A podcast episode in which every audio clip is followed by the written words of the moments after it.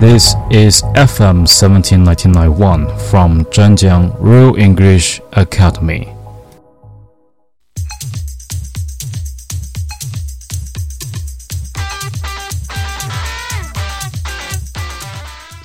Hello everyone, this is your DJ Guy. Hello, hello, hello, how are you? Can you hear me? 这么一个劲爆的开场，就是为了迎接我们的 TGIF TGIF TGIF。 Okay, okay, stop here. You may ask me what is TGIF. TGIF is short for Thank God. It's Friday. 啊，老天爷啊，终于到星期五了，又是一个周末呀。So, what are you up to for this weekend? 你这个周末打算做什么呢 ？so, uh, before you start your weekend, I would like to introduce you the second remix music from James Cullen 2. Yep, the second remix music, 第二支混音单曲. Have you ever heard of Katy Perry before? Recently, she has a very famous song named Dark Horse. Hey Ma. Dark Horse is from her third album named Prism. Yeah, Prism. P R I S M Prism. In Chinese, is 棱镜。Dark Horse 呢，就是 Katy Perry 第三张个人专辑的第一首宣传单曲啊，于二零一三年九月十七号上架 iTunes，并且在各国取得了良好的反响。发行一天后，美国 iTunes 商店中已进入了前五榜单，嗯，一个很不错的成绩。OK OK OK James it's your time now，让我们把时间交给 James，让我们一起来听听 James 的第二张 remix 单曲《Dark Horse》。